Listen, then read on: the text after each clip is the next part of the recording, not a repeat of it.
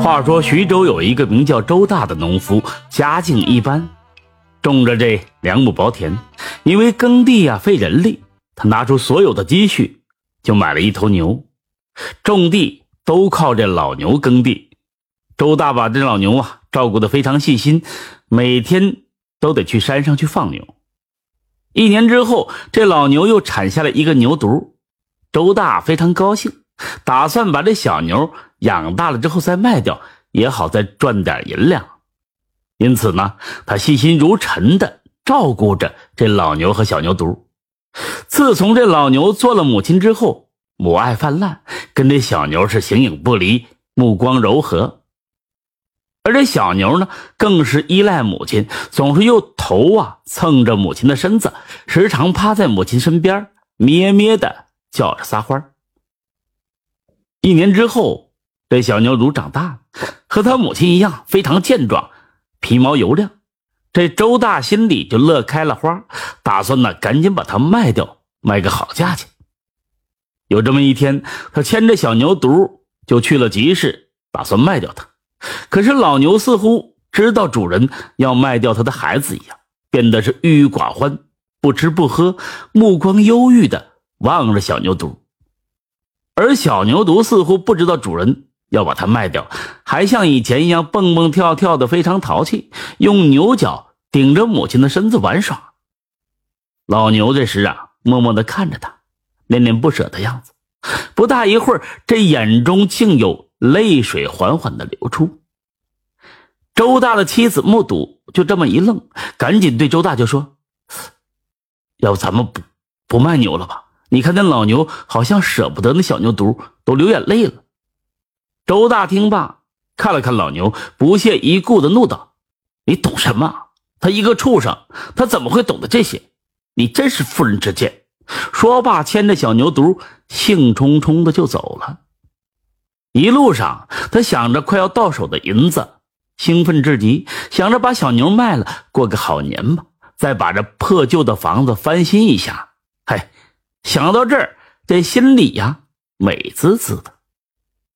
而那小牛犊也不知道自己将被卖掉，跟着周大走在路上，看到路上绿油油的草地，非常兴奋。就这么走了几个时辰，来到集市上，集市上是人来人往。卖菜的、卖药的、算卦的，这小贩们的吆喝声啊，此起彼伏，非常热闹。周大牵着小牛犊刚到集市上，呼啦就围拢上一群人，都看看这小牛犊，议论纷纷，询问价格。周大从来也没有卖过牛，也不知道应该是什么价钱，一时是不知所措。有个买主目睹啊，赶紧把他拉到旁边，他。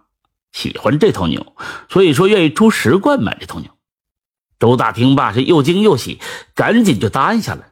收了钱，他刚要兴高采烈的回去，突然一个情景把他给惊呆了。只见自己家的那头老牛忽然疯狂的跑过来，气喘吁吁的，带着半截缰绳，看样子是拼命挣脱出来的。他看着那买主，眼睛。血红可怕，急急的奔到牛犊跟前伸出热乎乎的舌头舔着这小牛犊。这小牛犊看到母亲来了，兴奋至极，忽然在他面前就趴下来，闷闷的叫着，像撒欢那老牛竟然也趴下了，目光当中啊有泪水不断的流出来，把头是紧紧靠在小牛犊的身上，恋恋不舍的也是闷闷的叫着。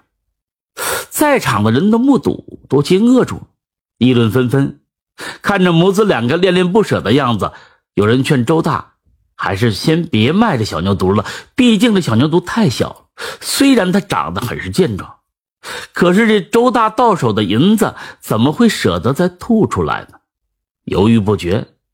此时啊，围观的人是越来越多，都劝他不要再卖牛了。就是那买主啊，看到那老牛也于心不忍，不想再买了。这周大恼羞成怒，忽然窜到前面，拿出鞭子，狠狠抽打在这老牛的身上。可是老牛仍然是趴着不动，甚至没有疼痛的呻吟一声，目光坚毅，让人动容。而那小牛犊似乎现在才知道自己将要离开母亲了，竟然也倔强的趴在母亲身边一动不动，但是目光当中满是惊恐。此时的人们呢，都看不下去了，纷纷指责这周大真是铁石心肠。周大恼羞成怒，忽然恶狠狠的把这小牛犊拽起来，把缰上就递给了买主。那买主看他决意，也不退换银子，无可奈何的叹息了一声，拼力拽起小牛犊就离开。可是他刚走几步，忽然听到后边传来“砰”的一声巨响，回头这么一看，惊呆了。只见那老牛竟然撞墙而亡，鲜血四溅，肚子崩裂。肠子一寸寸的断开，那小牛犊忽然呢挣脱出来，跑向老牛的身边，趴在母亲的身边，目光当中也有泪水是缓缓流出，悲哀的闷闷的叫着。人群瞬间就静下来了，人们都呆若木鸡的看着。片刻之后，议论纷纷，纷纷指责周大真是铁石心肠。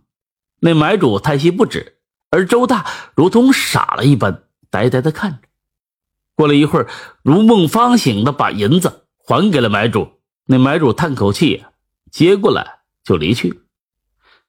周大只好把这牛肉贱卖了，垂头丧气的牵着小牛回家。一路上，这小牛都低着头，郁郁寡欢。回到家里，这妻子听罢就大惊，埋怨他不该卖小牛。这下好了，老牛没了。这周大本来就心烦，听他絮絮叨叨的，非常生气，把他训斥一顿。妻子见他一下子生气了，也不敢多言，只是叹息不止。几天之后，这周大起来出宫，路过牛棚，在月光下，忽然看到自己的老牛在牛棚里跟小牛犊趴在一起，甚是亲昵。他以为自己眼睛花了，赶紧走到屋里。拿到油灯，来到牛棚，这牛棚里哪还有小牛犊的影子？只有这牛缰绳放在地上。他一看呢，顿时是目瞪口呆，犹如疯了一样，四处寻找着小牛犊，也没有找到。妻子知道后，也赶紧出来跟着寻找。夫妻两个整整找了一个晚上，都没有找到。此后呢，这周大受到了打击，变得疯疯癫癫的，神志不清。人们常常看到他胡言乱语的走在巷子里，他的后边有个妇人紧随其后，那就是他的妻子。人们都说啊，那老牛死了之后，还是不放心自己的孩子，这牛魂把这小牛也带走了，真是舐犊情深。感谢收听名城故事会，喜欢听故事的朋友，那就点个关注吧。